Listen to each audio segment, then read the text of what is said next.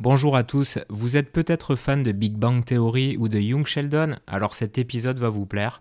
Je n'accueille pas le professeur Sturgis ni le professeur Linklater, mais un vrai maître de conférence en physique quantique, j'ai nommé Charles-Antoine.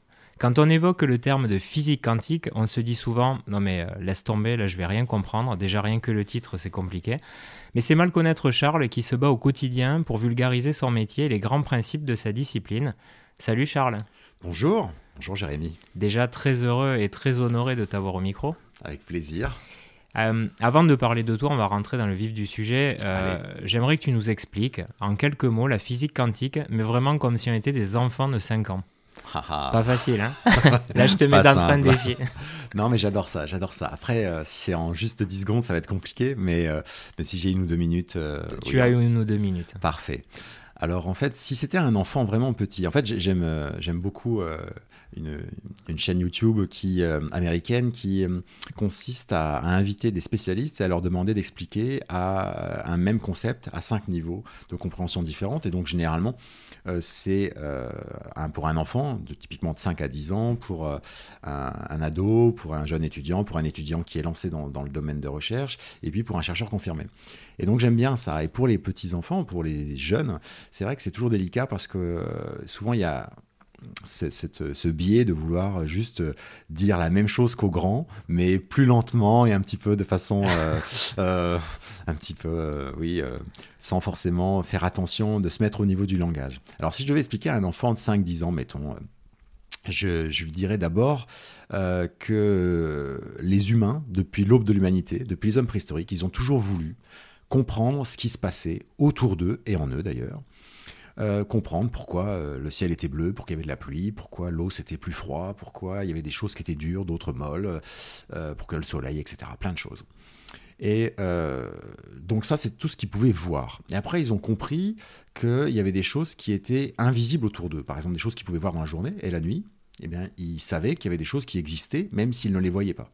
Et donc, ils ont pris conscience de plein de choses, des mondes invisibles, et en particulier de plusieurs mondes invisibles qu'on associe généralement euh, aux trois infinis, l'infiniment grand, l'infiniment petit, l'infiniment complexe. Donc l'infiniment grand, c'était, ou plutôt l'infiniment loin, c'est tout ce qu'ils ne pouvaient pas voir parce que c'était vraiment trop loin. Donc le cosmos, euh, l'univers qu'ils ne pouvaient pas voir, qu'ils pouvaient deviner très loin. L'infiniment complexe, c'est tout ce qui euh, rassemble tellement de choses que c'est difficile à comprendre parce qu'il y a trop d'informations. Donc par exemple le vivant, sait pas trop pourquoi il y a des choses qui sont vivantes et des choses qui sont inertes, qui ne sont pas vivantes. Et puis il y a un autre infini, donc qui concerne la physique quantique, qui est l'infiniment petit, même si c'est un abus de langage, c'est pas vraiment infiniment petit, mais c'est ce qui se passe dans l'invisible parce que trop petit.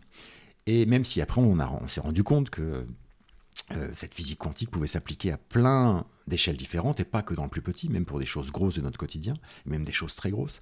Mais en tout cas, les, gens se sont posés des questions pour savoir ce qu'il y avait dans le plus petit. Donc le plus petit, ça veut dire plus petit typiquement que la plus petite chose que vous pouvez voir avec vos yeux. Donc euh, c'est un truc tout simple, vous prenez par exemple un cheveu, vous vous dites bah, je vais le couper dans le sens de sa longueur. Euh, est-ce qu'on peut le voir encore? Oui. Encore une fois, je le coupe encore, oui. Encore une autre fois, ça commence à être difficile. Et puis au bout de 3-4 fois que vous coupez un cheveu dans le sens de sa longueur, ça devient invisible, même si vous savez qu'il y a quelque chose qui est là. Eh bien, depuis cette taupe de l'humanité, les, gens ont essayé de comprendre et ont essayé de fabriquer ce qu'on appelle des théories ou des sciences donc euh, il y a eu plein de sciences. Donc au départ c'était des chamans, des sages, des sorciers. Après c'était plutôt des philosophes. Et puis après on a regroupé ça sous le nom de scientifiques. Donc les scientifiques essayent de comprendre et donc d'inventer des outils, des méthodes, des techniques, donc mathématiques la plupart du temps, pour essayer de décrire, de prévoir, de comprendre, d'expliquer, de mesurer ce qui se passe dans ce visible et dans cet invisible. Donc il y a la science par exemple de la gravité qui explique, pourquoi les choses tombent ou tiennent. Par exemple Newton, il a inventé la théorie de la gravité et qui, il a montré que ce qui faisait tomber mon stylo par terre, c'était la même chose que ce qui faisait au contraire tenir la Lune. Donc c'est souvent euh, des prouesses de pensée qui sont mises sous forme de théorie pour dire eh bien, pour rassembler des choses qui apparemment n'ont rien à voir, quelque chose qui tombe, quelque chose qui tombe pas, mais d'écrire avec le même langage, le même langage scientifique, donc typiquement le même langage mathématique. Donc il y a plein de théories qui ont été inventées, l'électromagnétisme, pour le magnétisme, la lumière, etc. Et donc pour décrire ce qui se passe dans ce très très petit, ce qu'on caricature en disant l'infiniment petit parce que trop petit pour être vu, ça a été décrit par ce qu'on appelle la physique quantique, donc il y a à peu près 100 ans. Et donc c'est une théorie parmi d'autres, mais c'est une théorie tellement importante et fondamentale que c'est l'une des, théories piliers sur lesquelles reposent toutes les autres théories. Et donc, cette théorie de la physique quantique, c'est une théorie comme une autre, mais elle a surtout quelque chose de très particulier, c'est qu'elle fait appel à des, concepts, à des outils, à des techniques qui sont très étranges, qui sont pas du tout intuitives, qui nous, qui nous choquent un peu dans notre quotidien. Par exemple, le fait qu'une chose peut être ce qu'on appelle dans deux états à la fois. Par exemple, bouger et ne pas bouger. Ou alors passer par deux portes à la fois, mais sans se couper en deux. Comme une onde sonore qui peut passer à travers les murs, les fenêtres, etc. Et donc toutes ces propriétés étranges de la matière dans l'infiniment petit, je parlais du cheveu qu'on pouvait couper en deux, en deux, en deux, bah, si vous coupez votre cheveu, en deux à chaque fois et que vous faites ça 10 fois de, 17 fois de suite, pardon, vous tombez sur quelque chose que vous pouvez plus couper en deux, les atomes. Des choses sur, lesquelles on tombe qu'on ne peut plus couper en deux. Et eh bien typiquement pour comprendre les atomes, on utilise la physique quantique, et cette physique quantique, elle met en évidence plein de propriétés hyper étranges qu'on n'observe pas dans notre, à notre échelle, dans notre monde quotidien. Et donc la physique quantique, c'est ça. Mais c'est aussi plein d'autres choses, parce que vous devez peut-être entendre, si vous, êtes, vous, écoutez ce podcast, vous devez entendre parler de cette révolution quantique qui est en cours, ce qu'on appelle la deuxième révolution quantique, hmm. en faisant référence à la première qui a suivi sa création, donc il y a à peu près 100 ans. Euh, et cette deuxième révolution quantique, euh, c'est à grands coups de cryptographie quantique, de téléportation d'ordinateurs quantiques, etc. Donc c'est aussi pas qu'une théorie, pas qu'une science, c'est aussi une révolution technologique en cours. On le réévoquera justement euh, cette, cette, deuxième révolution. Mais moi, tu vois, bon, j'ai lu ton livre, alors je l'ai pas fini. Je, suis à la moitié parce que comme je te disais avant, je, en fait c'est la physique quantique pour les nuls, c'est la promesse, mais quand même il faut s'accrocher, il faut avoir un peu de base. Mais moi, tu vois, la manière dont je le matérialisais dans ma tête, c'est que j'avais l'impression l'impression qu'on prenait, euh, tu vois, comme une image euh, sur euh, Internet et qu'on la, on la, on, la zoomait tellement fort qu'on était sur des, des pixels et qu'en fait on comprenait la relation entre eux, tu vois. Mais ça, un peu dans, dans, notre environnement. J'avais l'impression mmh. que c'est un truc où on allait dans une granularité, tu vois, on essayait de voir tous les petits grains de sable qui faisaient cette grosse image et avec la force forcément que chaque grain a et, et, et la relation qu'il va avoir avec l'autre. quoi. Exactement. C'est un peu comme ça que je le matérialisais dans mais, ma tête. Mais on peut, on peut le voir comme ça. Et d'ailleurs, le côté granulaire, c'est vraiment une des propriétés clés de la physique quantique. C'est de montrer que ce qu'on pensait être euh, continu, c'est-à-dire euh, comme euh, un point qui se balade dans l'espace de façon continue, c'est-à-dire sans saut, sans trou, pas par des grains, eh bien on se rend compte que dans ce très très très petit, donc je parlais des atomes, mais ça concerne plein plein d'autres propriétés que juste la matière, ça peut même être l'énergie, la vitesse, la position, ça fonctionne par petits grains, la granularité.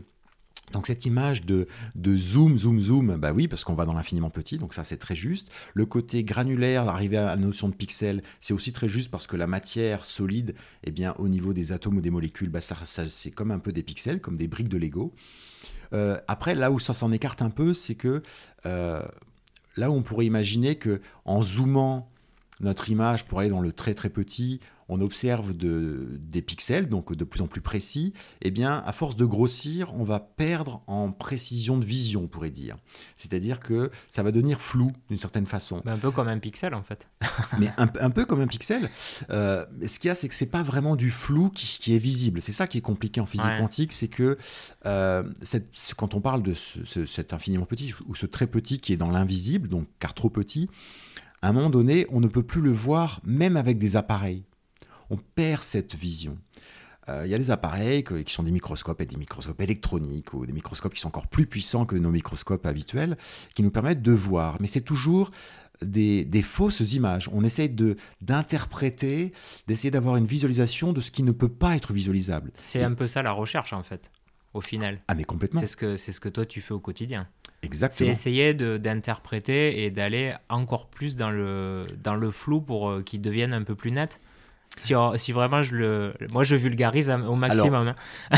Alors, exactement, mais le, flou est de deux sortes. Le flou de nos connaissances, et donc de rendre plus net ce flou de la connaissance, ça oui, ça tous les chercheurs euh, tentent de faire ça. Euh, par contre, le flou de la physique quantique, il est, comme on dit, intrinsèque, c'est-à-dire qu'on ne pourra pas le vaincre.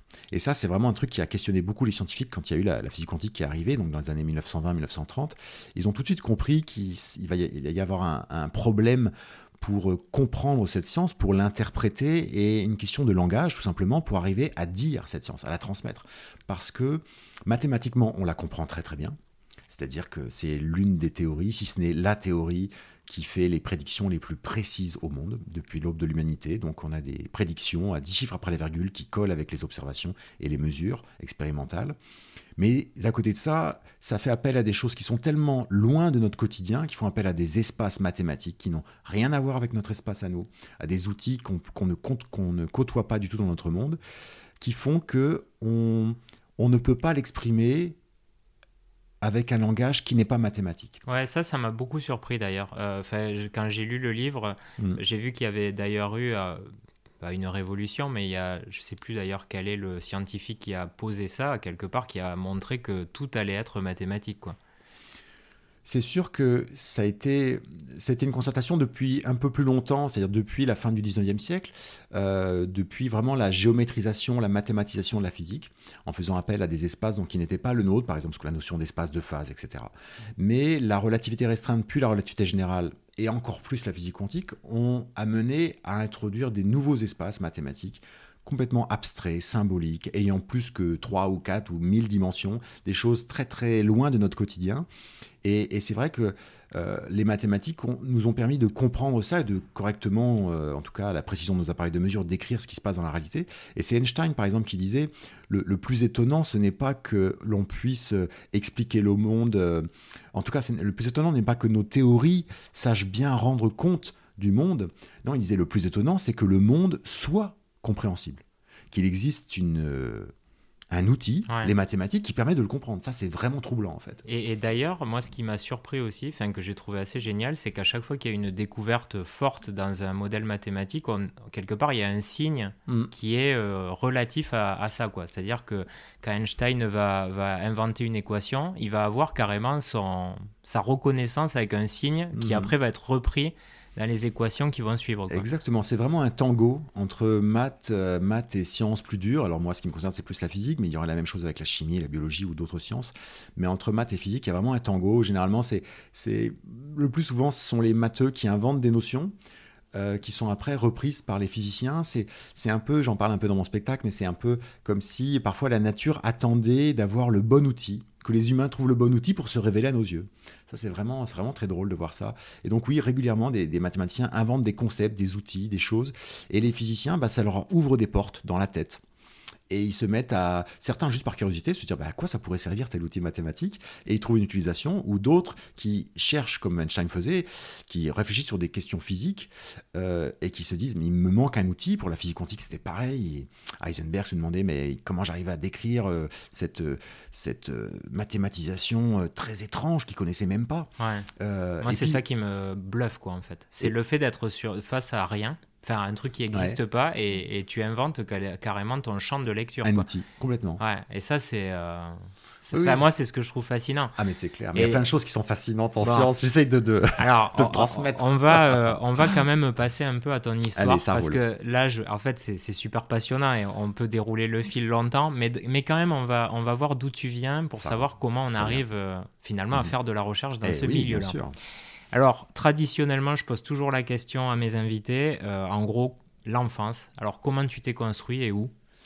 Alors moi, je suis euh, né à Clermont-Ferrand, donc dans le centre de la France, mais après j'ai grandi dans ce qu'on appelle la diagonale du vide en France, c'est-à-dire dans la Nièvre, euh, dans un tout petit village qui s'appelle Saint-Paris-de-Châtel. et qui est donc un petit village de la Nièvre, un peu paumé, mais qui, pour le qui, m'a donné plein de choses en fait. Et, euh, c'est drôle parce que mon enfance, euh, je l'ai vécue de façon très heureuse. J'étais entouré de façon merveilleuse, que ce soit dans mon village, dans ma famille, dans mon, dans mon, cercle parental ou mes frères et sœurs. Euh, alors qu'objectivement, on pourrait dire, bah oui, c'était un petit village de la diagonale du vide. Mes parents n'avaient vraiment pas de sous.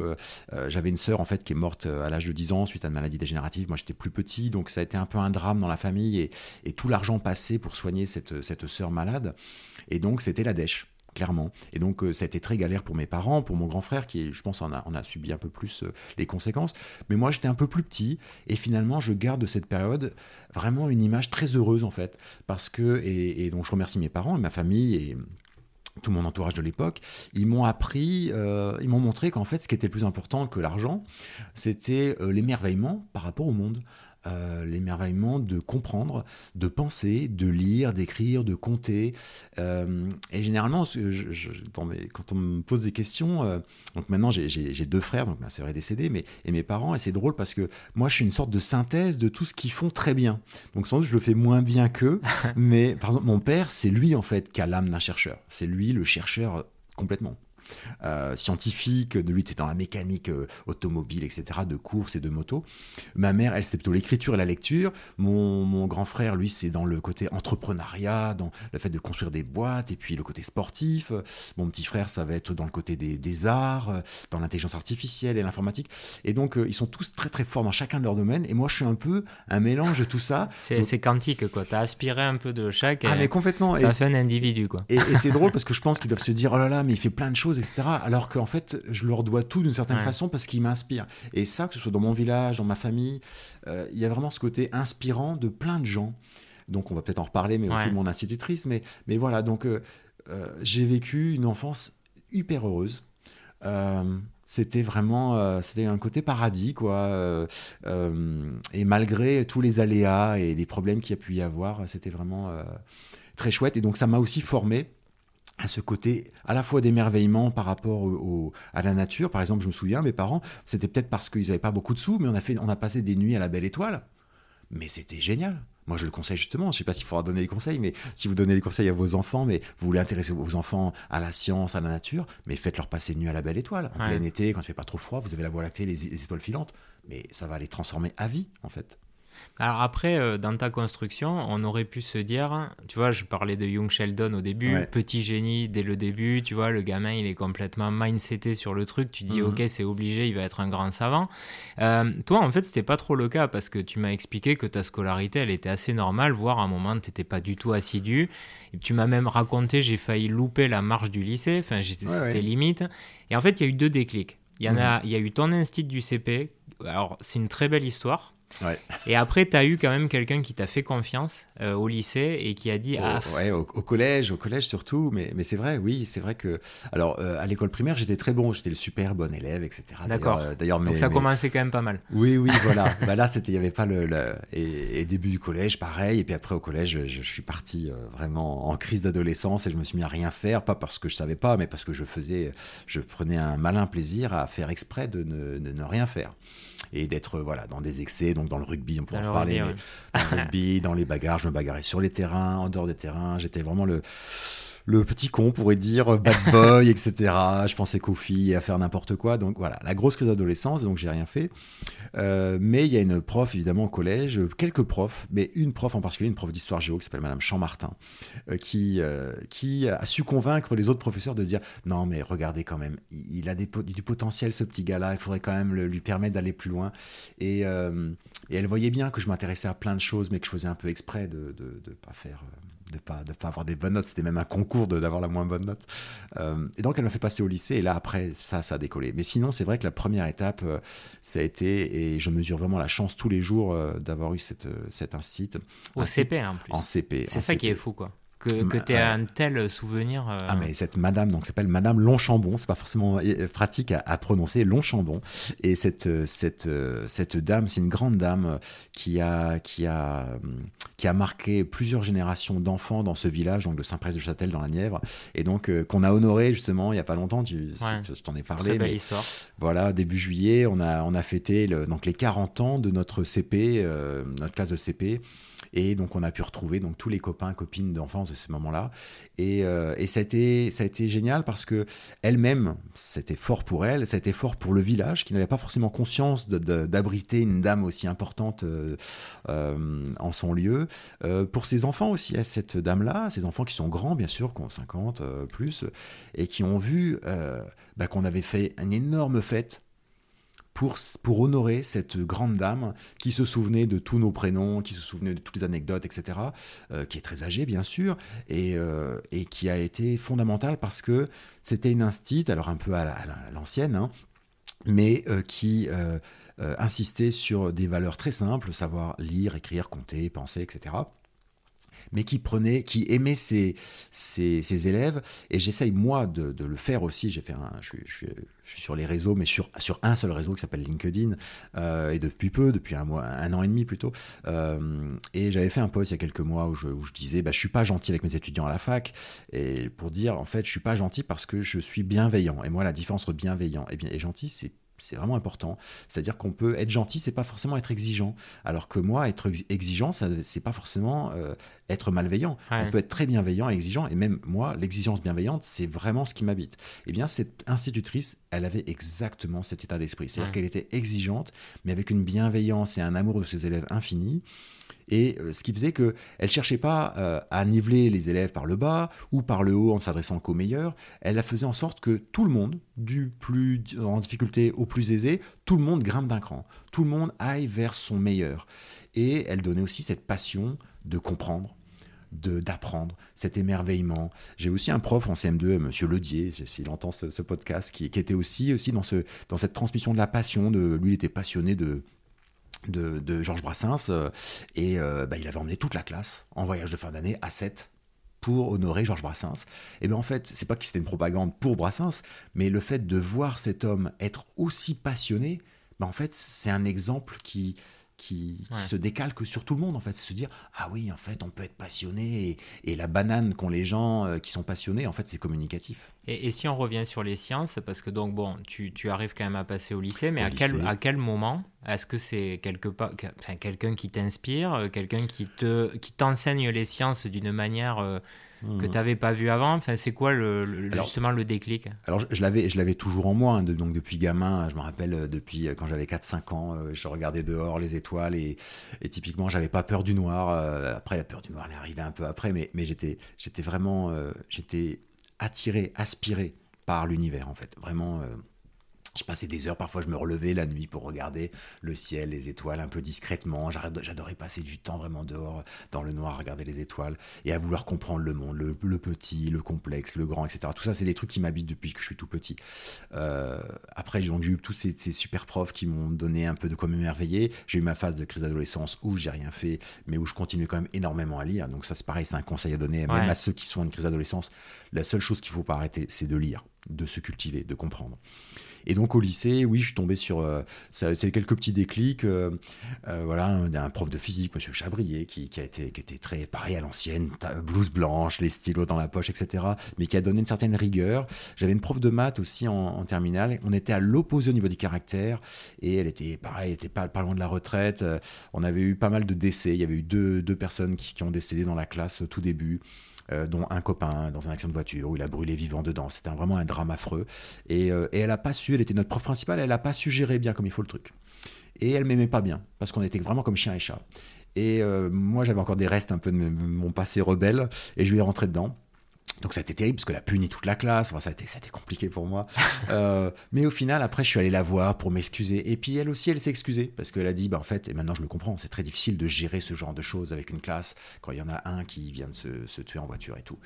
Et finalement, bah, il y a des gens comme ça dans la vie qui aiment bien qu'on leur rentre dedans. Eh bien, elle, elle était comme ça elle, a bien aimé finalement, elle était vexée au début, puis après elle a bien aimé le fait que je lui ai rentré dedans, et après elle m'a adoré, et moi je fonctionne assez à la confiance, donc plus elle m'aimait, plus j'avais envie de bosser sa matière, et plus finalement je suis, tombé euh, amoureux des maths un petit peu plus formelles, et, voilà, et donc j'ai conscience, hein, je suis pas forcément d'accord avec certains de mes collègues sur le, facteur chance dans les études, mais moi j'ai vraiment conscience de plein, plein, plein de petits cailloux blancs sur ma trajectoire qui, ont été des événements chanceux.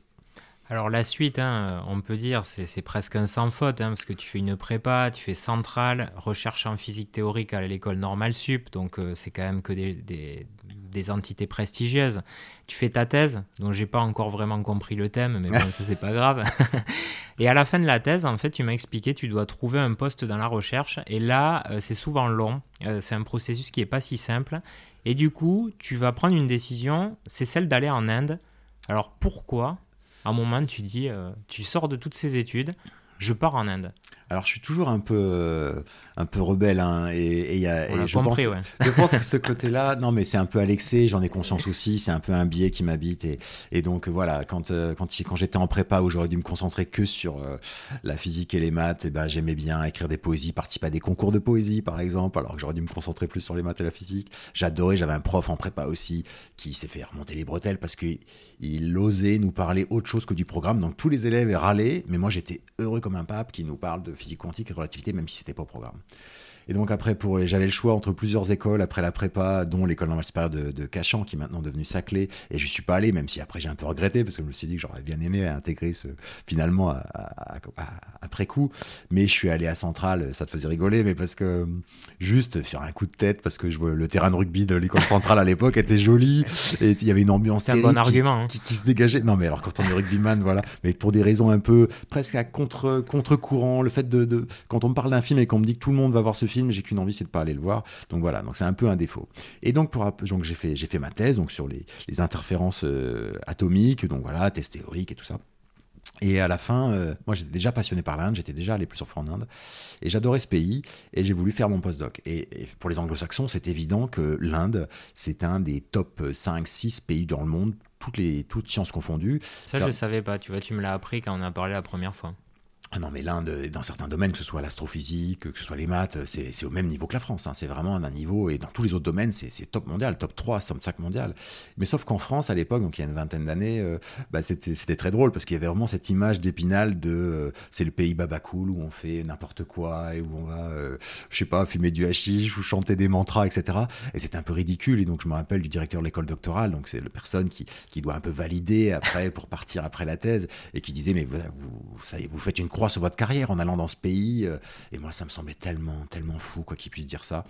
Et donc, je suis parti en Inde et je pense que ça a été fondateur, quand tu me parlais des questions sur le fait d'événements fondateurs, ça a été fondateur parce que vraiment, en Inde, ça m'a marqué. Euh, c'est pas là forcément que j'ai été le plus productif, hein, mais, mais euh, ça m'a montré euh, la vision anglo-saxonne de la recherche. Et, et, moi, je me bats un petit peu pour, la, pour ramener un peu ça. Alors, à mon faible niveau, je suis. C'est très différent, en fait. Ben, le fait, par exemple, donc moi j'étais à Bombay, pendant presque deux ans euh, dans le meilleur centre de recherche, non seulement de Bombay, mais de l'Inde entière. C'est le Tata Institute of Fundamental Research, le TIFR.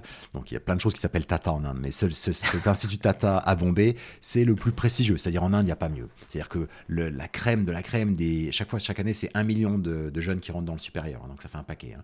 La crème de la crème de tous les États de l'Inde veulent venir à cet institut. Et donc, il y a plein de. Donc, c'est de la recherche euh, plutôt science dure, hein, pas, de, pas littéraire, etc.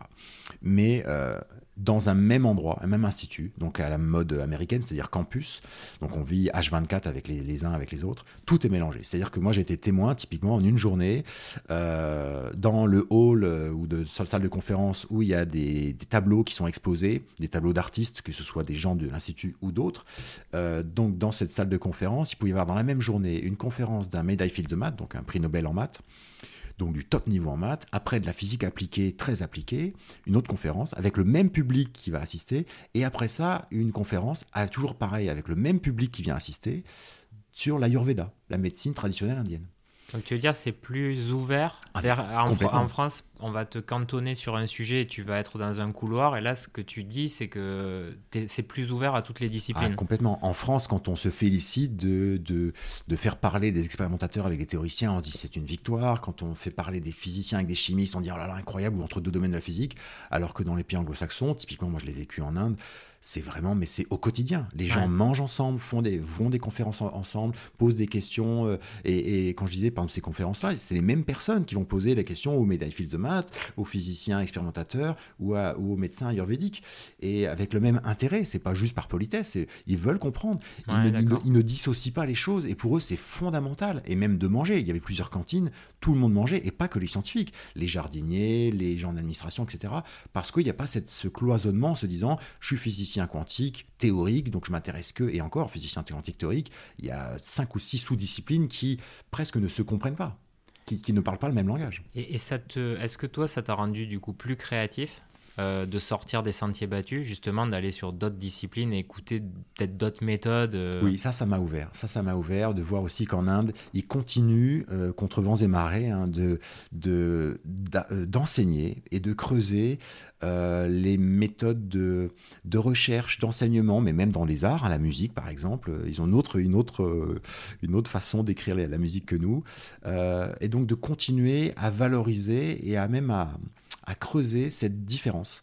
Euh, et donc, euh, dans la façon de penser, dans la façon de, créer, dans la façon de, de, faire des ponts, de créer des ponts. Et donc, oui, ça, ça m'a beaucoup inspiré. Et le lien entre art et science, entre différentes disciplines, c'est clair que, que, ça, ça m'a vraiment marqué. Ouais. ouais, parce que moi, tu vois, le truc que je me dis toujours, c'est que quand tu es chercheur, il y a un moment où tu, tu vas te, te, mettre sur un sujet et tu vas le boxer tous les jours. Oui. Mais euh, tu vas souvent, j'imagine, tomber dans une impasse parce que c'est pas si facile de trouver. Complètement, c'est ça. Donc, euh, le fait à un moment donné de s'aérer l'esprit, d'aller voir autre chose, euh, je suis persuadé qu'à un moment donné, les fils peuvent se toucher et dire bingo, ah, j'avais pas du tout vu ça comme ça. Complètement ça, c'est complètement ça. C'est vraiment. Euh, euh, mais souvent, quand, on, quand on est scientifique, donc il y a un exercice imposé qu'on fait tous, certains de façon incroyable, d'autres beaucoup moins, c'est d'écrire des, des, articles, donc des gros articles ou des petits articles, donc des 4, 5, 10, 50 pages qui vont parler de ce qu'ils font, de leurs activités de recherche. Et à la fin, il y a toujours une section qui s'appelle bibliographie ou référence, où on doit noter tous les articles ou les livres qui nous ont inspirés. Et en fait, si on devait vraiment, moi je milite aussi pour ça, euh, euh, si on devait vraiment mettre ce qui nous a inspiré, bah, en fait, ce serait juste que 3-4 références et pas 50 ou 1000.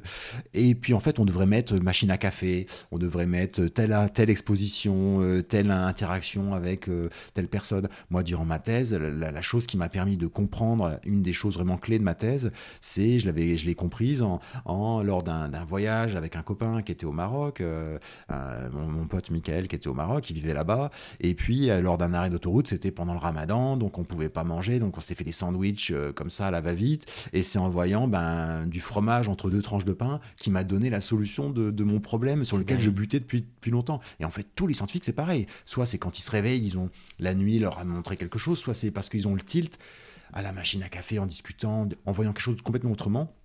Et donc oui, c'est clair que la plupart du temps, c'est pas forcément une solution, c'est plutôt une façon de reformuler la question ou de regarder sous un autre angle. Complètement. C'est Einstein qui disait, moi j'adore, j'en parle souvent dans mes conférences ou à mes étudiants, je cite souvent cette phrase Einstein qui dit euh, On ne peut pas résoudre un problème avec le mode de pensée qui a créé le problème. Ouais, c'est vrai. Et ça, c'est super inspirant. À ton retour en France, oui. parce que bon, l'Inde a été une partie importante de ta vie, mais tu vas quand même revenir en France et euh, alors, tu m'as dit, j'ai eu un peu de chance, mais est-ce que c'est la chance ou le talent Je ne sais pas, mais tu trouves rapidement une place de maître de conférence en physique mhm. théorique à la Sorbonne. Donc, en gros, euh, ton métier, c'est tu enseignes et tu fais de la recherche. Donc, honnêtement, pour la plupart d'entre nous, euh, quand on entend chercheur en physique quantique, on se dit waouh Mais après, ça veut dire quoi? C'est-à-dire qu'on n'est pas capable vraiment de mettre du concret derrière. Mhm. Alors, j'ai posé une question toute bête tu cherches quoi? Généralement, quand on dit euh, physique quantique, mais ça marche aussi pour l'astrophysique, euh, soit c'est euh, waouh, soit c'est la peur. C'est-à-dire, mon Dieu, oh. voilà, ou alors le truc un peu barbant. Voilà, exactement. Donc, moi, je fais pas que de la physique quantique, je travaille aussi sur les systèmes complexes qu'on appelle physique statistique. Je suis dans un laboratoire, le LPTMC, qui est plutôt qui a une sorte d'outil commun, même s'il y a plein d'applications diverses, qui est, sont les outils de physique statistique.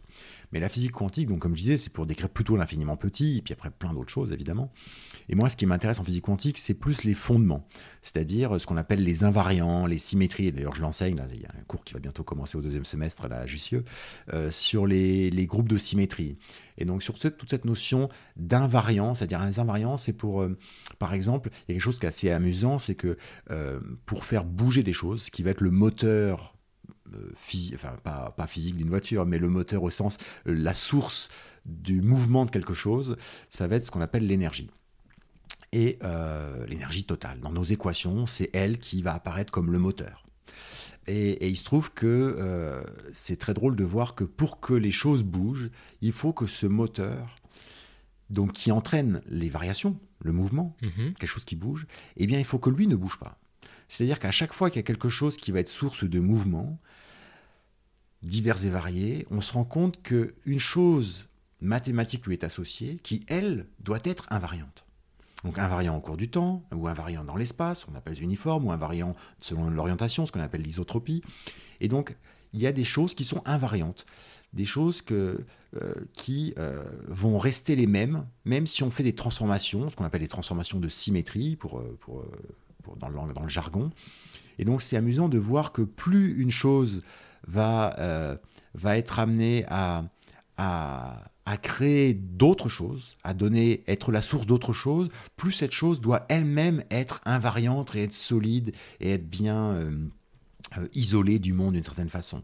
Euh, et donc c'est ce contraste-là, moi, qui me passionne. Il y a, quelque chose de vraiment d'assez de, fabuleux de voir euh, le rôle des invariants. Et donc ça, c'est vraiment de la physique théorique pure. Et donc il y a des grands noms de, de la physique qui, qui, ont laissé leur nom dans, dans, ces groupes. Et donc en physique quantique en particulier, parce que donc cette, notion de, de, groupe de symétrie et d'invariance, c'est dans tous les domaines de la physique. Mais en physique quantique, c'est encore plus joli, je trouve. Par exemple, la définition de nos particules élémentaires aujourd'hui, elle fait référence à ce qu'on appelle des représentations irréductibles d'un groupe de symétrie. Et donc, euh, je vais voir ça avec mes étudiants au deuxième semestre, là, les meilleurs des meilleurs en master, et je pense qu'ils euh, vont euh, s'arracher un peu les cheveux pour essayer de comprendre ça. Et sur un sujet comme ça, tu peux y passer une vie, en fait. Ah bah oui, non mais Et c'est ce que tu vas faire ou, ou tu changes de temps en temps de thématique? Les, gens, les chercheurs, d'une façon générale, il y en a très peu qui restent sur une même thématique, ça arrive, hein. j'ai des collègues qui, font ça, euh, et donc qui explorent de plus en plus. Et après, il y a des gens qui, généralement, échangent deux, trois, quatre fois au cours de leur vie, même si souvent ils ont, ils ont une sorte de fil rouge, un amour euh, pour un, plutôt un aspect mathématique, c'est plus une façon de raisonner. Après, euh, sans c'est pas, pas une euh, obsession à un moment. Euh ah ben si, bien sûr, bien sûr qu'il y a un côté obsédant. C'est sûr que pour le, pour les proches, je pense à ma, à ma femme en particulier, mais à ma fille aussi, ou mes parents, mes proches, mes amis, ma belle famille. évidemment, c'est un peu compliqué de, de, de, de, cohabiter avec un chercheur. Et justement, tu tu peux pas trop en parler autour de toi parce que c'est de suite, ça rentre dans un. Enfin, je veux dire, tu mhm. rentres le soir, on est au dîner, bon, t'as bossé. Là, tu, ça va pas être une discussion légère, quoi. Euh, bah, alors pas forcément, il faut pas s'imaginer que les chercheurs, euh, ils sont tous philosophes à faire des grandes discussions philosophiques le soir. C'est des Non, mais si on parle de ton métier, si tu veux parler de ce que tu as fait dans la journée, Bien sûr. ce sera pas une discussion légère. Mais, mais c'est pour ça qu'il y a plein de scientifiques qui sont en fait en couple avec d'autres scientifiques. je pense que ça joue énormément. Mais, mais moi, je suis plutôt dans l'autre sens. Je, je, pense que c'est c'est très nourrissant aussi d'être avec des gens qui font des choses très très différentes. Je pense que j'aurais beaucoup de mal à être à vivre avec quelqu'un qui serait exactement dans le même genre de domaine. Je trouve que c'est très très épanouissant d'avoir euh, de soi plein de gens différents. Euh, j'avais un, grand-père et un grand-père de cœur qui, disait, euh, lui qui, était qui, qui, faisait la promotion de, du fait de ne pas lire des choses qui sont en accord avec soi-même. C'est-à-dire, euh, s'il était de droite, il allait pas lire des, il allait, il allait pas lire des choses de droite, mais plutôt de gauche au niveau politique. Hein. au contraire, il disait, mais quand on lire des choses avec lesquelles on est d'accord, ça ne sert absolument à rien. Euh, il faut lire des choses de gens qui sont pas d'accord avec nous et, se confronter à ça et se coltiner ça. Et donc, euh, je pense que c'est très très riche. Et donc, oui, c'est un peu compliqué, je pense, de vivre avec des chercheurs, mais sinon au quotidien, euh, bah, on peut essayer d'expliquer. Après, ça peut être un, un, défi d'expliquer. Justement, moi, j'aime, je suis très impliqué dans la transmission, la vulgarisation, la popularisation, et donc c'est ça qui me, qui me passionne aussi. Alors justement, c'est la c'est la transition parfaite parce que moi, la chose qui m'a frappé la première fois qu'on s'est parlé euh, c'est que j'ai senti euh, ton besoin de vulgariser. Et c'est pour ça d'ailleurs un peu que je te posais la question juste avant, c'est que je sens bien que tu as envie que ce soit pas juste un truc entre scientifiques. quoi. Hmm. C'est marrant parce qu'en plus, euh, dans ces métiers-là, tu as quand même une espèce de posture. On voit beaucoup de gens qui prennent cette posture de sachant et peut-être même qui se complaisent à ce que les gens ne les comprennent pas parce que ça les classe quelque part ça les met sur un piédestal. Voilà, ça les met sur un hmm. piédestal. Alors toi, pour le coup, tu as écrit des livres, tu as monté des ateliers, tu fais des chroniques, tu aussi euh, as monté un spectacle, on va en parler après. Mais pourquoi pourquoi c'est si important pour toi de faire de la pédagogie et de faire que nous tous, euh, mmh. on arrive à comprendre un peu tout ça alors tu vois, il, avant-hier, euh, samedi soir, donc il y avait une représentation de mon spectacle avec Quanto euh, au théâtre La Reine Blanche à Paris là. Euh, et, à la fin, donc dans le spectacle, j'en parle un peu. Et à la fin, j'ai réinsisté quand je, à la fin du spectacle, après les applaudissements et tout ça, j'ai réinsisté là-dessus sur le fait que la transmission scientifique, donc ce qu'on appelle la vulgarisation, même si j'aime pas trop ce mot, euh, aujourd'hui c'est un geste citoyen. Il y a un côté citoyen, c'est-à-dire que pendant très longtemps il y avait un aspect, euh, c'était juste un luxe, un aspect culturel, c'était pour les, intellos, pour ceux qui vraiment, voilà, vraiment s'intéressaient de façon très marginale. Aujourd'hui, que ce soit pour l'intelligence artificielle, pour les nouvelles technologies quantiques, pour la génétique, pour plein de domaines comme ça, euh, on ne peut plus se passer, on ne peut plus faire l'économie de se dire euh, bah, il suffit qu'une petite élite comprenne et puis ça ira. Il faut que les citoyens, il faut que tout le monde comprenne au moins les bases. Parce que il y a des il y a des choses qui sont, des décisions qui sont prises, des investissements qui, qui vont impacter la vie des gens dans leur quotidien, que ce soit pour l'IA, pour les, domaines de, de technologie quantique, euh, avec des investissements énormes de plusieurs dizaines, centaines, voire plus de milliards, euh, des directions, des implications géostratégiques, des luttes qui les dépassent. Et donc pour ça, on peut pas faire comme, comme lorsque l'énergie nucléaire est apparue, on peut pas dire bon bah laissez-nous faire, euh, ne vous mêlez pas de ça. Il faut que les gens puissent comprendre un minimum. Donc il y a vraiment un geste citoyen pour moi. Et l'autre chose, c'est le côté émerveillement. Je suis toujours sidéré donc sur ce fameux réseau LinkedIn, j'essaie d'alimenter un petit peu, de, raconter un peu des choses qui peuvent émerveiller sur la physique ou, les mathématiques plus récemment. Mais je suis toujours sidéré de voir que les gens, en particulier les plus jeunes, n'ont pas conscience du côté merveilleux de la science, même des maths même des maths. Moi, c'est plus, je suis plus physicien, évidemment, même si je fais des maths au quotidien. Mais euh, les maths, surtout en France, c'est perçu vraiment comme barbant, comme pas du tout intéressant et tout ça, alors que c'est littéralement merveilleux. Il y a vraiment des choses incroyables. Mm. Et donc, de transmettre cet émerveillement, et moi je suis persuadé que, euh, par exemple, on, s'étonne du classement faible au niveau PISA, que ça va de, moins en moins, de, mal en mal au niveau de l'enseignement en France et du niveau des élèves, mais revenons à de l'émerveillement, revenons à des choses simples écrire, lire, compter, penser, euh, réfléchir, etc. Mais aussi s'émerveiller, s'émerveiller devant les sciences. Je suis sûr qu'il y a plein de, de, jeunes qui, euh, si on leur montrait en disant attention, non les maths c'est pas ce que tu penses ou la physique c'est pas ce que tu penses. Viens, je vais te montrer quelque chose. Tu vas voir, tu vas voir le, tu vas aller au salon du Bourget, tu vas voir les, les, avions décoller, tu vas dire ah oui en fait la techno c'est super bien. Tu vas voir les maths, je vais te montrer des trucs de maths qui vont te scotcher. Et, et, là justement il y a des retours de, de parents sur LinkedIn ou d'autres qui me disent ah bah voilà j'ai montré à mon gamin euh, vos, vidéos ou vos, posts, et ben maintenant, euh, c'est dur, euh, ils veulent faire de la physique. Ouais, mais moi, moi, tu vois, je, alors, je comprends totalement ça, parce que j'étais mm. très fort en maths, et mm. d'ailleurs, j'ai réussi à avoir mon bac et tout, en partie grâce aux maths, mais clairement, je ne voyais pas du tout ce que j'allais faire avec ça, quoi. Ah alors, bah ok, je sais compter. Aujourd'hui, je suis dans le business, donc je, compte très bien.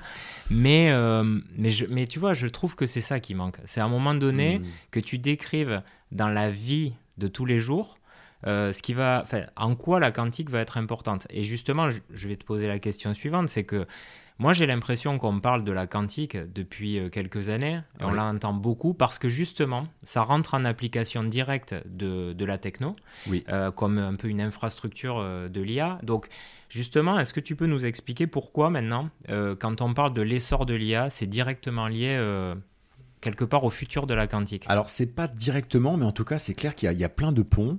Au départ, ça n'a rien à voir, hein, vraiment. Et les nouvelles technologies quantiques, euh, parce que donc, cette deuxième révolution euh, quantique euh, qui date d'il y a à peu près une trentaine, quarantaine d'années, c'est venu simplement de, de, prouesses technologiques où on a pu manipuler typiquement des atomes, des électrons, des grains de lumière, ce qu'on appelle des photons, un à un, à bien maîtriser les conditions expérimentales. Et donc, tout ce qu'on pouvait imaginer avant, pouvoir réaliser, c'était juste en sorte d'imaginaire, et bien on a pu le faire. Et donc, on a pu ouvrir les portes de cette nouvelle révolution euh, quantique euh, pour créer bah, des outils qu'on n'imaginait pas possibles avant d'être euh, développables, dont l'ordinateur quantique, donc un nouveau type d'ordinateur. Donc plus de puissance de calcul Alors, en gros alors, deux choses, plus de puissance et différent. Souvent, on met juste l'accent, parce que c'est le plus simple à faire comprendre, c'est de dire, avec les ordinateurs quantiques, donc qui fonctionnent, qui sont un peu comme les ordinateurs classiques, mais qui fonctionnent avec des unités de base qu'on appelle les bits, euh, donc des qubits pour les bits quantiques, des unités de base qui vont fonctionner selon les principes de la physique quantique, parce que c'est des atomes, des électrons, des choses comme ça, donc de l'infiniment petit. Euh, avec ces, ordinateurs qui vont fonctionner sur les principes de la physique quantique, on va pouvoir, à cause de la puissance qu'on appelle le principe de superposition, on va pouvoir faire des calculs de façon beaucoup plus puissante, c'est-à-dire donc plus rapide en pratique. Euh, évidemment, ça c'est théorique parce que pour l'instant, on se coltine à des effets bien concrets, c'est-à-dire que c'est sur des durées, on arrive à les faire nos ordinateurs quantiques avec sur des durées très très courtes, de l'ordre de la milliseconde, donc millième de seconde, avec des taux d'erreur bien trop importants, et on n'arrive pas à ce qu'on appelle la scalability à faire avec des gros. Aux ordinateurs quantiques. On y arrive petit à petit, mais voilà. Donc on a plein de, voilà, de, défis technologiques. Mais donc ces ordinateurs quantiques, qui sont juste un des, une des technologies, des nouvelles technologies quantiques, les autres c'est les capteurs quantiques, il y a la simulation quantique, il y a la cryptographie quantique, etc. Mais les ordinateurs quantiques, donc c'est un des, c'est le pôle, le phare, le graal un peu fantasmé, attendu. Et donc lui, a priori, il n'a rien à voir avec l'intelligence artificielle. Euh, c'est juste donc d'arriver à faire certains calculs de façon beaucoup plus rapide. Le certain calcul, en fait, il est très important parce que euh, pour plein, plein, plein de calculs, l'ordinateur quantique ne va pas amener un iota d'amélioration et même ça sera beaucoup plus compliqué. Mais pour certains calculs, typiquement des problèmes d'optimisation, par exemple, c'est pour ça qu'Amazon est très impliqué dans, les ordinateurs quantiques, par exemple de dire bah, je veux livrer euh, euh, plein plein plein de colis à des milliers d'endroits sur Terre et je veux savoir quel est le trajet optimal pour mes bateaux, pour mes paquebots, etc. Bah, ça, les ordinateurs classiques, ils n'y arrivent pas. Même les super ordinateurs classiques qui, sont la grosseur d'un immeuble. Hein. Et les ordinateurs, les ordinateurs quantiques, eux, ils sont presque faits naturellement, câblés naturellement pour résoudre ce genre de problème. Ou par exemple sortir d'un labyrinthe.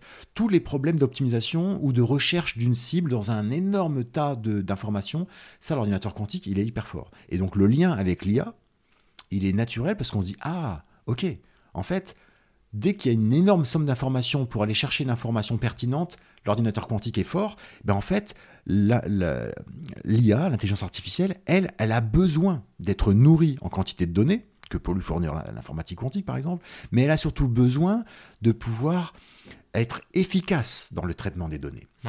Et donc, ce qui manque à l'IA, pour l'instant, qui est suffisamment bien donné par l'informatique classique, mais si on se projette plus tard, dans 10, 20, 30 ans, on se dit, l'IA va avoir à un moment donné être à court de carburant, à la fois de données et de traitement de données. Et là, l'ordinateur quantique, ça peut être une solution parce que l'ordinateur quantique, il va dire Ah, mais moi, ça, je sais parfaitement faire ça, le traitement de données, de beaucoup de données.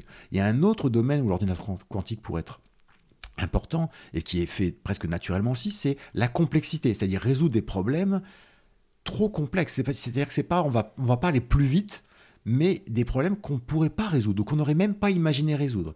Et donc il y a une sorte de, boucle de rétroaction aussi avec l'IA, de se dire, bah, l'intelligence artificielle pourrait aider à euh, mieux designer, construire des ordinateurs quantiques qui eux-mêmes vont être efficaces pour mieux euh, améliorer les, les, les algorithmes de machine learning ou de deep learning utilisés en intelligence artificielle. Et donc, il y a une sorte de rétroaction. D'accord, donc les deux pourraient se nourrir. Complètement.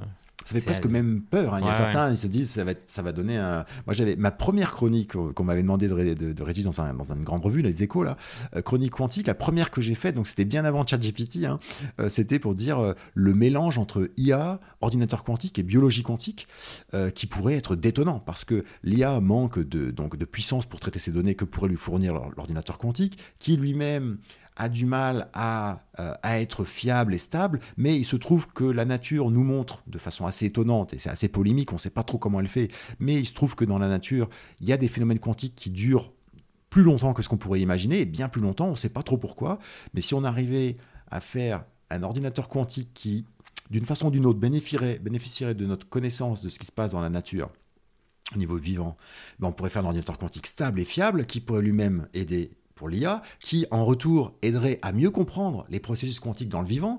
Et ce cercle-là à trois, euh, oui, il y a un petit côté Frankenstein. Alors là, on va, du coup, euh, on parle des enjeux quand même du monde de demain. Oui. Euh, donc je vais aborder un sujet qui, qui à mon sens, est important, c'est un peu la souveraineté des pays. et on avait parlé du, justement du vivier, parce qu'en fait, ça, ça, part de là, c'est la capacité d'un pays aussi à, à jouer sur, euh, sur ce match-là, hein, parce que mhm. ça va devenir euh, de plus en plus important. Alors le besoin est immense, hein, tu me disais, puisque la, la, thématique est cruciale. Pour autant, euh, il y a peu de talents qui sont formés sur la physique quantique. Alors est-ce qu'il manque de formation, ou c'est simplement qu'on n'en parle pas assez aux jeunes Français? Les deux, les deux en général. il faut, il faut absolument. Là, j'étais invité en juin dernier au gros salon Vivatech. Là, c'est le deuxième plus gros salon du monde au niveau des nouvelles technologies. Et euh, j'étais invité, donc c'était adorable hein, au niveau des, startups françaises, en particulier du quantique. Et euh, donc moi, ma voix, elle n'est pas du tout biaisée par, j'ai pas aucun conflit d'intérêt. Donc je venais et donc euh, et je parlais donc des, des, nouvelles technologies quantiques, mais également de la formation. Et on a besoin de formation énorme aujourd'hui, donc en jeunes pour pouvoir être embauchés dans ces nouvelles startups quantiques qui, sont en train d'éclore dans tous les sens. Les startups quantiques qui, sont en train en plein boom, donc euh, Pascal, Candela, euh, Alice et Bob, etc. Il y en a plein euh, qui sont en train d'exploser.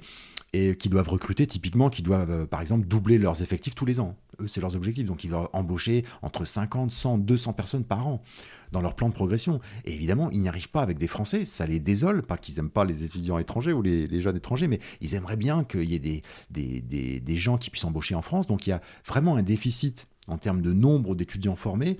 Alors bien sûr, pour un État, ça peut être compliqué, parce qu'il peut y avoir un effet de bulle peut-être que dans 10 ans, il y aura à nouveau beaucoup moins besoin d'étudiants. Et donc, c'est vrai que si on met tout en place maintenant et que ça, c'est que dans 5 ans que ça débouche les premiers étudiants et que deux ans après, on dit, bah, finalement, non, il y a, maintenant, il y en a plus, beaucoup moins besoin. Donc, c'est clair que je pense qu'au niveau d'un État, c'est difficile à gérer ce genre de. C'est comme une sorte de baby-boom euh, qui est difficile à gérer après en termes de, population. mais... il y a vraiment un besoin, et il y a besoin surtout un besoin de formation continue. Parce qu'il y a cette idée de. Il, va, il faut former des nouveaux entrants, mais surtout un énorme besoin de formation continue. Au salon Vivatech, il y a plein de gens. Donc, au départ, ça devait être un petit truc. Finalement, j'ai parlé pendant deux heures. Il y avait un énorme attroupement. Et puis, plein de gens après qui, m'ont, qui sont venus me voir de plein de boîtes différentes, de banques, d'assurances, de boîtes, etc., qui sont dit Mais venez chez nous pour parler de la physique quantique. Parce que, euh, évidemment, on ne va pas remplacer tous les gens dans les boîtes concernées. Donc, c'est-à-dire quasiment toutes les boîtes concernées de près par par les technologies on va pas les remplacer. On va pas dire, bah, on va vous enlever, on va tous les virer, et puis on va les remplacer par des gens qui s'y connaissent. Déjà, on peut pas, il n'y a pas le vivier. Et puis deux, c'est de la formation continue. Donc il va falloir former les gens. C'est-à-dire, finalement, comme nous, en France, en plus, on n'est pas une nation scientifique en fait. On, croit ça, mais en fait on est une nation littéraire, artistique, littéraire, mais pas scientifique, contrairement aux États-Unis par exemple. Euh, il n'y a pas de gens qui, il n'y a pas de, de, parler de, de d'émissions Big Bang Theory, etc., qui sont restés pendant trois ans, euh, série numéro 1. C'est fou ça nous, c'est impossible d'imaginer ça. Même, en, même à la position 50 dans, notre, dans un top de série en France, euh, des, animateurs, des, gens qui passent aux 20h de, de, TF1 ou de France 2 ou de Canal, etc., et qui, et qui vont parler de physique quantique pendant une heure. C'est inimaginable chez nous. Ouais, mais regarde, moi, je te donne un euh, exemple là qui m'a frappé, là, un truc très concret. Hein. c'est que récemment, j'écoute un podcast où ils expliquent qu'un chercheur en intelligence artificielle euh, aux États-Unis le paie 1 million d'euros par ah, an. Évidemment. Donc ça veut dire qu'il y a quand même aussi une volonté d'investir là-dedans. Euh, est-ce que demain, toi, tu es chercheur en physique quantique, quand les gens vont se réveiller sur le sujet, si quelqu'un vient te chasser, euh, bah, tu vois, des États-Unis, tu seras peut-être, euh, tu te diras peut-être, ah, j'ai plus de moyens, je suis bien payé. Ah, mais bien sûr, il y, a un exode terrible. Il y a, donc vraiment les différents, les États, enfin les gouvernements en France essayent de faire ça. Alors généralement, ils sont pas forcément très concernés. On est très critique. Hein. Ça fait, ça fait depuis une trentaine d'années, 20, 20, 30 ans qu'il n'y a pas vraiment de politique scientifique en France pour faire vraiment rester les, chercheurs, c'est-à-dire mettre le paquet, mettre des espèces de grands plans pour... Euh, euh, souvent, il y a des mots il y a beaucoup de discours, mais il n'y a pas beaucoup d'actes. Et c'est vrai que pour les scientifiques, généralement, ils s'exodent, hein, euh, s'exilent. Hein. donc euh, oui, mais alors maintenant, on commence à voir, et ça commence à faire grincer des dents, on commence à avoir des prix Nobel français, et on se rend compte bah, qu'ils vivent plus en France depuis longtemps, ou alors qu'ils ont obtenu leur prix Nobel euh, parce qu'ils ont été, en gros, on leur a signifié, quand par exemple qu'ils arrivent à l'âge de la retraite, on leur dit, bah, vous partez, et, eux, ils disaient, mais non, mais moi j'ai encore plein d'énergie. on leur dit, non, non, mais vous gênez un peu, ils vont aux États-Unis, Là, on leur dit, on s'en fiche de leur âge, on s'en fiche de, de quelle origine qu'ils soient, s'ils ont quelle couleur de peau, etc. Aux États-Unis, il y a un côté pragmatique dont on devrait peut-être un peu s'inspirer. Hein. C'est-à-dire, au bout d'un moment, on s'en fiche de l'origine, de la couleur de peau, de, de ce qu'ils croient, de ce qu'ils croient pas, de, de leur âge. On dit juste, vous avez de l'énergie, vous avez des idées, venez, nous, on va vous donner les moyens de On a des projets.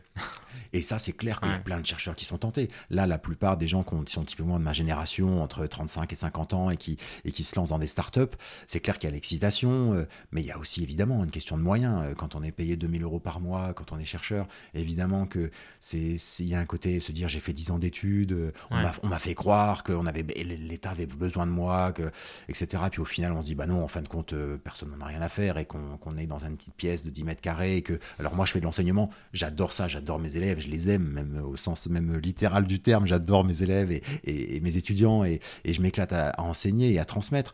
Mais c'est vrai qu'il y a beaucoup de d'aigreur et beaucoup de frustration dans le domaine de la recherche parce que euh, il y a même plus. Avant, il y avait quand même. Y a, moi, j'ai des chercheurs qui ont encore un peu de bouteille, euh, de mes collègues, et qui disaient dans les années 80, les chercheurs, les enseignants-chercheurs, ils avaient vraiment un niveau de vie beaucoup plus aisé. Ils faisaient partie un peu des notables, un peu comme les instituts et les profs d'ailleurs. Il y avait quelque chose. Maintenant, ça fait partie des, des métiers les plus bas dans l'échelle. C'est complètement dingue. Hein. Ah, mais, mais, et c'est pour ça que, évidemment. Quand, tu vois que tu as un trader qui, qui, pousse des chiffres dans des. Enfin, tu vois, c'est vraiment un métier. D'ailleurs, quand ils arrêtent, ils savent même pas faire autre chose parce que tu as rien appris.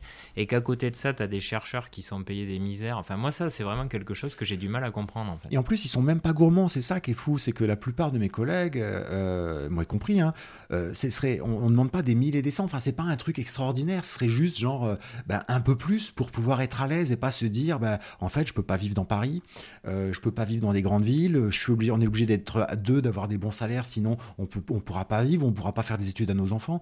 Ça, c'est quelque chose qui est inadmissible. On pourrait, on devrait pas. dire, ça dégoûte tellement de gens. Nous, par exemple, dans, notre laboratoire, il y a quelques années, il y a une grosse réflexion parce que tous les thésards et les postdocs, donc ceux qui sont après la thèse, ben, en fait, ils, devant la difficulté de devenir chercheur et puis devant euh, le salaire, et puis les conditions de travail euh, dégradées, bah, ils se disaient, bah, justement, ils allaient dans la finance. ils disaient, on en a plusieurs, plusieurs cas, ils se sont dit, bah, en fait, nous, on nous fait des ponts d'or hmm. en Angleterre, à la City, en nous disant, vous, êtes, euh, vous avez fait une thèse en physique, théorique, etc., vous êtes fort en maths, bah, venez avec nous. C'est horrible. Et, et donc, c'est dingue. Plutôt que faire progresser, sais, vraiment l'histoire, euh, c'est dommage. Parce que là, on est sur un. Enfin, quand tu. C'est un peu donner de la confiture au cochon, quoi, quelque bah, part. Il y a un côté. Euh, c'est vrai qu'en plus, c'est stratégique. Ce que je disais, que ce soit pour l'IA, pour la génétique, pour les nouvelles technologies quantiques. Euh, là, c'est pas juste une petite variable d'ajustement. Là, c'est de la géostratégie. C'est-à-dire que on, plus, on rigole plus, là, en fait. Là, il faut vraiment y aller. Donc, moi, je parlais au niveau de transmission, de vulgarisation, par des spectacles, par des ateliers, par des conférences, des bouquins, etc. Oui, il faut. J'incite d'ailleurs tous mes collègues à aller vers la transmission, à écrire à faire de des conférences, à passer à la télé, à la radio, etc. Euh, mais d'un point de vue géostratégique, c'est fondamental. Là maintenant, il faut se réveiller. Et la, et la barre de temps, justement, pour toi, c'est quoi là? Tu, Toi, si tu fais un peu de prospectif, c'est plutôt quelque chose à 10 ans, à 20 ans, à 3 ah, ans? C'est à moins, oui, c'est à moins de 10 ans. Là, il faut. Typiquement, en IA, euh, c'est euh, moins de 3 ans, ça c'est clair. Pour les technologies quantiques, c'est peut-être un peu plus long, peut-être 5-10 ans, mais les gens se sont déjà réveillés. Hein. Je suis pas en train de le jeter la pierre, hein. qui je serais d'ailleurs pour faire ça. Hein. Mais il y a plein de boîtes qui sont lancées, il y a plein de gens qui bossent, qui font un super boulot. Mais mais il n'y a pas encore un élan suffisant pour dire bah, c'est un grand plan et on devient, euh, on devient leader. Cette volonté de dire d'ici 5 ans on devient leader dans tel ou tel domaine, il n'y a plus ça de dire bah, on va faire le TGV, euh, le Concorde ou je ne sais quoi, ou l'énergie nucléaire, qu'on soit pour ou contre. Mais ce côté de grands axes en disant bah voilà, euh, les technologies quantiques, il faut qu'on soit ou qu'on reste dans le top 5 et parce que c'est une question de souveraineté parce que le c'est pour ça qu'il y a vraiment toute cette excitation autour des, euh, des nouvelles technologies quantiques, en particulier l'ordinateur quantique, c'est parce qu'il va y avoir des enjeux économiques, financiers technologiques, il va y avoir des ruptures. Moi, je dis souvent dans mon spectacle, quand j'en parle de ça, je leur dis euh, attention, euh, ne, vous, ne vous méprenez pas. Quoi. cette révolution quantique, elle va être du même ordre en termes de conséquences que la révolution de l'énergie nucléaire dans les années 1940 et 50. Donc, il faut en être. Il faut être dans les premiers à en être. Et justement, alors bon, tu vois, là, il y a des jeunes qui vont nous écouter, donc ça peut leur donner envie parce que ah, tu bah, te dis, je peux faire partie euh, de ce futur. Mais alors, on commence par quoi, tu vois, quand, parce qu'il y a très peu de gens dans, la, dans leur famille mm. qui vont avoir des gens pour les aiguiller là-dessus. Tu vas aller voir un conseiller d'orientation. Je pense que la physique quantique, il est à 3000 lieues de ça. Euh, on fait quoi? On se rapproche de gens, on lit des choses. Euh, comment on commence à mettre un pied dedans? Alors déjà, euh, c'est une super opportunité. C'est-à-dire que pour les jeunes qui peuvent être intéressés par ça, déjà ils peuvent se dire que il n'y a jamais eu plus de chance de rentrer dans ce domaine-là de la, physique quantique et des nouvelles technologies quantiques, tout simplement parce que ce que je disais, les entreprises, les startups, elles embauchent à tour de bras. Moi, j'ai des, des, étudiants en fin de Master 1, c'est-à-dire même pas de Master 2, même pas de thèse, qui sont embauchés parce que les boîtes, typiquement Google, IBM, etc., au bout d'un moment, elles disent euh, on a besoin de bras maintenant. C'est pas dans 5 ans avec une thèse. Non, c'est maintenant qu'on veut avoir des gens qui aient des connaissances de base en physique quantique et un peu geek, un peu sur l'informatique, etc. Donc pour des jeunes d'aujourd'hui, moi je leur dirais, euh, renseignez-vous. Donc souvent, ce que je prends l'exemple de dire, il y a l'horizontal et le vertical. L'horizontal, c'est euh, lisez. Alors des bouquins comme je peux faire, la Schrödinger à la plage, bien sûr, mais sinon un, auteur que, j'aime beaucoup, anglais, que je traduis d'ailleurs, que je traduis ou co-traduis, qui s'appelle Tim James, qui a écrit par exemple un bouquin qui s'appelle Magique quantique, mais d'autres aussi. Hein. Euh, il y a plein de bouquins. Il y a Julien Bobrov qui fait des super bouquins, il y a Klein, il y a Carlo Rovelli, il y a, il y a Galfard, il y a Christophe Galfard, etc. Il y a plein de, on a des super vulgarisateurs mm. euh, sur des bouquins, sur des émissions. Je parlais d'Étienne Que ce soit France Culture, France Inter, plein d'autres émissions, etc. Des podcasts, bien sûr. Il y a des MOOC. Il y a un MOOC euh, dans la, dans la chaire Art Science de Thomas Schlesser qui s'est fait dans le cadre de l'école polytechnique. Donc, il y, a, il, y a, plein de choses qui sont accessibles soit par des bouquins, soit sur Internet, par des podcasts, par des MOOC, etc. Donc, il y a plein de choses de différents niveaux. Donc, euh, ça, c'est en échelle verticale, c'est-à-dire du niveau le plus simple, le plus introductif, au niveau le plus élevé. Finalement, maintenant, tout est possible.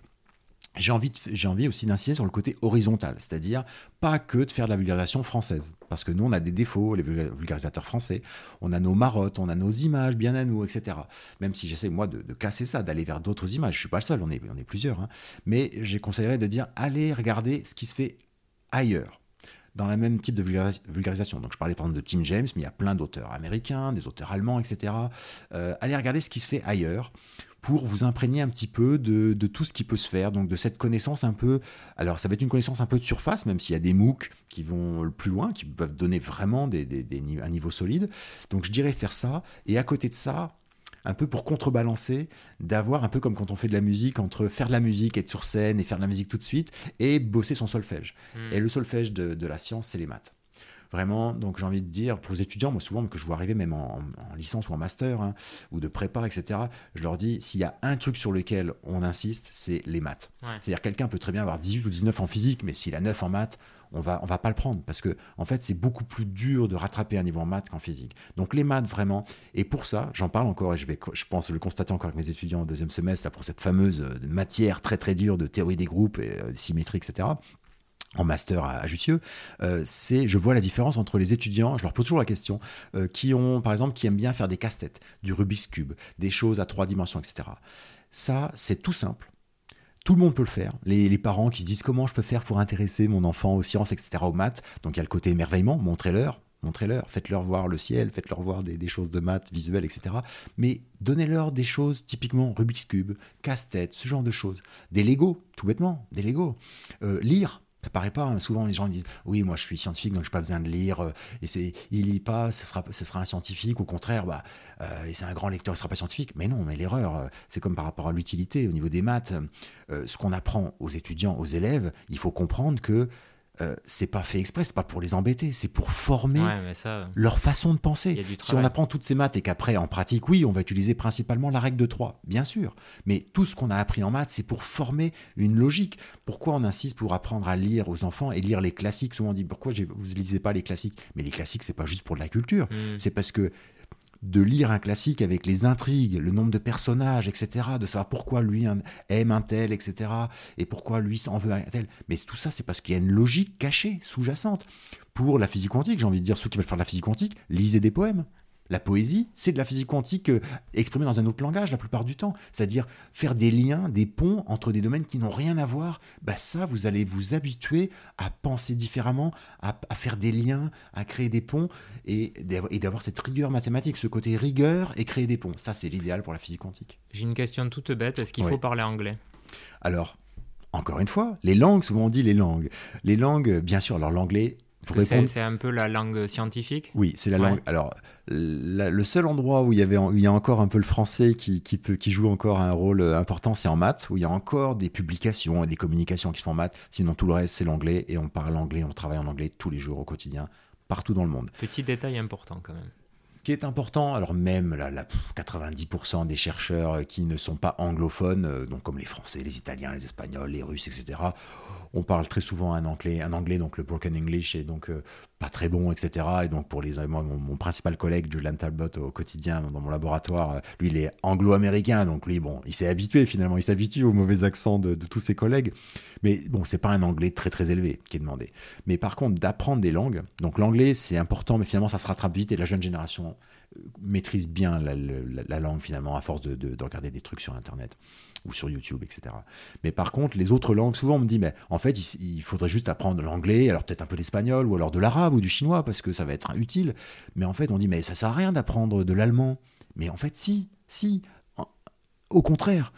Euh, et même pour mes étudiants, moi souvent mes étudiants à la fac, il y a plein d'étudiants qui viennent de diverses origines, etc. Surtout euh, dans notre système français où il y a vraiment une disparité entre les prépas où il n'y a pas beaucoup de diversité et la fac où il y a beaucoup de diversité avec beaucoup de gens qui viennent avec des origines africaines, maghrébines, arabes, etc. ou asiatiques. Et en fait, moi, parfois, je, remonte un peu les bretelles de mes étudiants à la fac euh, quand euh, je leur dis mais vous parlez arabe, mais mais mais c'est une chance. Allez-y parlez encore mieux. Par contre, allez questionner vos parents, vos grands-parents, parlez bien arabe, parlez l'arabe littéraire, lisez-le, écrivez-le, euh, et d'une façon générale, n'importe quelle langue, en particulier, par exemple, des langues compliquées, parce que ça va, comme je disais, comme pour le français, ça va vous apprendre à penser. Le fait d'apprendre une langue vraiment beaucoup, vraiment très bien, très finement, ça va vous apprendre à penser Hmm. complètement différemment. Et ça, c'est crucial pour, justement, à la Einstein, être capable de voir quelque chose là où les autres ne voient pas.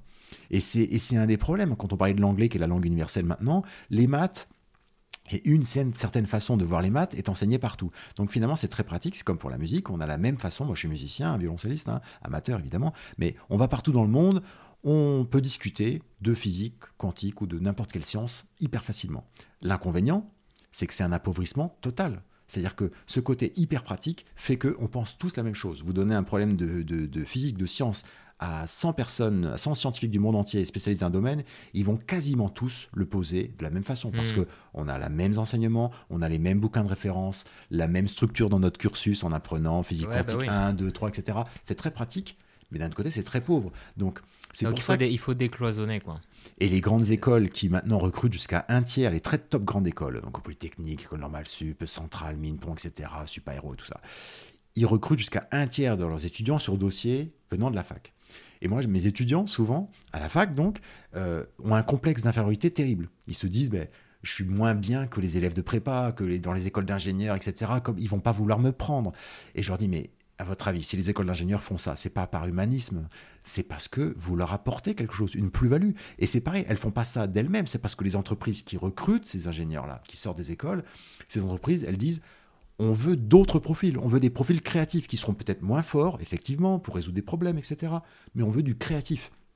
Et à la fac, eh bien, ils peuvent être créatifs. Ça ne veut pas dire qu'en en étant à la fac, on est forcément créatif et qu'en étant prépa, on n'est pas créatif, mais que euh, le fait d'être à la fac, de faire autre chose que des maths et de la physique euh, H24 comme en prépa, bah, ça amène d'autres qualités. Et par exemple, des langues, du sport, des arts, etc.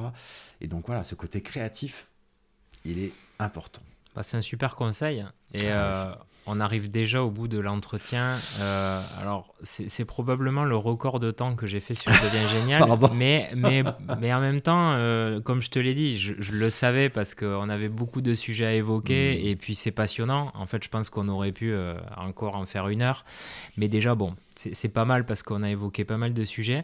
Mais je vais quand même te demander une, un dernier, dernier Mhm. petit service. C'est ce que j'appelle le conseil du sage. Euh, en gros, alors là, je, je vais te demander quelque chose d'un peu plus inspirationnel, c'est-à-dire Mhm. si tu devais donner euh, un conseil aux jeunes qui cherchent leur voie, euh, même si c'est pas la tienne, qu'est-ce que tu leur dirais? Alors, j'ai fait du tutorat d'étudiants pendant quelques années et je me suis inspiré, mais en fait, je le savais, c'était pas vraiment, c'était un peu euh, comme ça, sans trop le savoir, mais après, j'ai un peu plus creusé le sujet. La méthode Ikigai. Ikigai, donc voilà, donc ça, c'est assez connu. Donc, On l'a je- fait d'ailleurs sur Devient Génial. Ah, Je me ah, suis prêté au jeu, j'ai fait mon Ikigai en live. Ah, mais top, Ça a cartonné d'ailleurs, le- le- Ah l'épisode est parmi bon les tops. euh, Ah, mais, mais, mais, mais donc, moi, les étudiants, c'était, moi, j'ai fait mon Ikigai un peu à ma sauce. C'était pas quatre cercles, mais trois cercles. C'est-à-dire, en gros, de mettre sur une feuille, en gros, ses passions, euh, Toi, t'es rebelle. toi. ses passions, ce pourquoi on est doué, on est bon naturellement, et puis les, les idées de métier qu'on voudrait faire plus tard. Et euh, donc ça, pour moi, ça c'est crucial. Je le faisais dans, avec les étudiants typiquement, donc pas les très mauvais parce que généralement ils sont exclus du, cir- du- du circuit. Peut-être dommage. Les très bons, généralement, ils se posent pas de questions. Et parfois, c'est aussi dommage parce que ils sont lancés comme, euh, comme un frelon dans une, dans une voie et ils se posent pas de questions. Et souvent, à 30 ou 35 ans, ils changent de voie parce qu'en fait, bah, ils étaient juste très très bons dans un domaine et en fait, ils n'avaient pas vraiment choisi ce domaine. Mais donc, moi, je faisais du tutorat avec ceux qui étaient à la fac un peu entre deux, donc un peu moyen, euh, 10, 12, euh, donc ils passent d'une année à l'autre, mais ils savent pas trop pourquoi ils sont là, en, en tout cas de ce qu'ils veulent faire après. Donc en sciences, en physique, et, euh, et donc je faisais à chaque fois la même chose. Je leur disais, bah alors voilà, donc ils étaient là, donc plutôt bons en physique, mais pas non plus excellents, euh, pas trop savoir ce qu'ils veulent faire après. Et je leur disais les passions, donc l'impact des passions. Et c'était très important qu'ils puissent formuler. Et généralement, ils avaient toujours une passion, mais qu'ils n'osaient pas dire. Donc à quelqu'un qui va dire, bon bah moi, bah oui, bah en fait j'aime bien la planche à voile. J'adore ça en fait. Je dis mais à chaque fois je leur dis mais vous vous rendez pas compte, il y a des métiers de niche. Donc aux étudiants, le conseil qu'on a souvent de dire euh, regardez, même implicitement on leur dit bah regardez quelles sont les grandes catégories de, métiers. Mhm. Mais en fait, c'est pas là-dedans généralement qu'ils vont finir, qu'ils vont faire un métier. C'est dans tous les métiers de niche. Et donc, on a un outil inter- un- un- incroyable aujourd'hui qui s'appelle Internet. Donc, prenez des mots-clés de vos passions, de ce que vous voulez faire après, ou dans les, dans les domaines où vous êtes bon. Mixez ces mots-clés et regardez quels sont les métiers qui font ça. Donc, typiquement, planche à voile, ben, en fait, il y a des boîtes, toutes petites boîtes, qui fabriquent des planches à voile de haute précision pour les JO, etc. Un gars qui faisait du dessin technique, ben oui, il se trouve qu'il y a des gens qui font du dessin technique, typiquement dessiner des hélicoptères, des avions, des bagnoles, etc. Ben il y en a besoin très très peu, 3-4 personnes dans, sur, en, France. Mais en fait, peut-être que dans ces 3-4, il y en a un qui va être proche de la retraite et qui va être mais heureux comme un pape d'avoir un jeune qui vient et qui lui dit mais en fait, moi je suis comme vous. Et le gars, mais il va adorer, il va, il va se plier en 8 et, euh, pour transmettre. Et le jeune, en fait, bah lui, il va pas compter ses heures. Donc, par exemple, pour le coup de la planche à voile, le, le jeune avait contacté la boîte et évidemment, il va être en compétition avec des gars qui sortent d'école d'ingénieur. Mais Bien sûr, il va partir avec un petit handicap. Mais moi, ce que je conseille souvent aux jeunes, je leur dis faites votre ikigai à votre sauce, etc. Recherchez les métiers comme ça. Et après, déplacez-vous. Votre CV, ok, si vous avez 18 partout, oui. Mais sinon, déplacez-vous. Allez communiquer votre passion. Si vous allez tomber sur quelqu'un qui est un peu passionné comme vous, mais ça va se voir. Vous allez connecter. Et le gars, entre deux, deux profils, oui, il va peut-être hésiter entre le gars qui sort d'école d'ingénieur, qui est hyper performant, etc. Mais il va se dire, si je prends le mec qui est un peu moins performant, mais qui est passionné jusqu'au bout des ongles, lui, il va pas compter ses heures, il aura le même langage que moi, il aura les mêmes les mêmes façons de voir et de penser, et en fait, on va s'éclater tous les deux. Et donc, c'est ça, je pense qu'il faut vraiment euh, ikigai, et se déplacer, aller voir les gens de visu, discuter avec eux. 100% d'accord. Et d'ailleurs, euh, c'est vrai que sur Devient Génial, euh, la plupart des invités qui ont quand même déjà fait pas mal de, on va dire, de parcours, de chemin mhm. dans leur carrière, c'est souvent des rencontres, des, des, gens à un moment donné qui les ont piqués mhm. sur le sujet. Donc 100% en phase avec toi. Alors déjà, un grand merci. Hein parce que c'était passionnant. Moi, franchement, j'ai envie d'approfondir le sujet. Alors, je ne vais pas devenir physicien quantique, mais en tant qu'entrepreneur, euh, c'est un sujet qui me qui me m'intéresse vraiment. Donc, je vais euh, déjà, je vais finir le livre. Et si, j'arrive à en avoir compris 70%, j'en achèterai peut-être un autre. Ah, c'est bien. Mais le livre de Tim James, La magie quantique, vraiment euh, plein d'humour. J'en ai fait la préface. Dans la préface, je dis euh, que c'est le. Finalement, je suis un peu jaloux. Même si j'en ai fait la préface, je dis c'est le livre que j'aurais aimé écrire tellement il est, il est plein d'humour. Il s'adresse un peu plus aux jeunes. Il a plein d'autodérision. C'est vraiment super bouquin. Je en plus du mien, bien sûr. Je, je, le lirai après le tien. Après, j'ai euh, volontairement pas parlé de rugby parce que je pense qu'on aurait pu faire. quand, quand on s'est parlé la première fois, en fait, on n'a pas parlé de physique pendant la première demi-heure. Donc c'est pour ça que j'ai pas, pas évoqué le sujet parce que ça aurait pu être. Euh, mais on pourra en faire un épisode spécial. Il y a même du rugby quantique. Hein. Johnny Wilkinson, l'un des grands, grandes, grandes stars de, de, de, du rugby, il a même euh, coécrit avec euh, ah des, jeunes un, bouquin qui s'appelle Le rugby quantique. Moi, c'est, c'est, je pense, et, et c'est dur en tant que Français de dire ça, mais le mec qui m'a le plus impressionné dans le rugby. C'est pour moi, c'est le Federer du, du rugby. Moi aussi, moi aussi. Bon. Pareil. alors heureusement, les Anglais nous écouteront pas. Euh, ouais, ouais, non, mais il était à Toulon quand même. Il était plus toulonnais que qu'anglais, on va dire. Bon, ben un grand merci. Euh, merci à toi, merci à toi. Et puis ton émission, ton podcast devient génial. Déjà, rien que le titre, c'est top. Et, et c'est clair le message que j'ai envie de transmettre à tous les, tous les jeunes qui peuvent entendre et, et même les autres qui sont en formation continue. J'en ai plein qui me disent, mais comment on peut changer de boulot et, et devenir, aller dans, dans, le milieu quantique? Et en fait, bah, je leur dis, n'hésitez pas, parce que en fait, euh, allez-y, formation continue, reformez-vous, reprenez des études. Il y a une demande terrible de, de, de personnes dans le domaine quantique, dans les nouvelles techno quantiques. Quoi. Donc si vous nous écoutez, foncez. Ah oui. Et si vous avez aimé cet épisode, surtout parlez-en autour de vous, parce que ça peut aussi en intéresser d'autres. Donc merci de nous écouter euh, bah, toujours plus nombreux, hein, parce que les, stats ne cessent de grossir, donc c'est super. Euh, ça veut dire que vous aimez, ça veut dire aussi que vous partagez, et ça c'est un peu l'objectif, hein, c'est qu'on soit dans le partage. Donc euh, vous envoyez des likes, des, petites étoiles sur Apple Podcast, et puis bah, on se retrouve très bientôt pour un nouvel épisode. Salut Charles. Merci beaucoup Jérémy.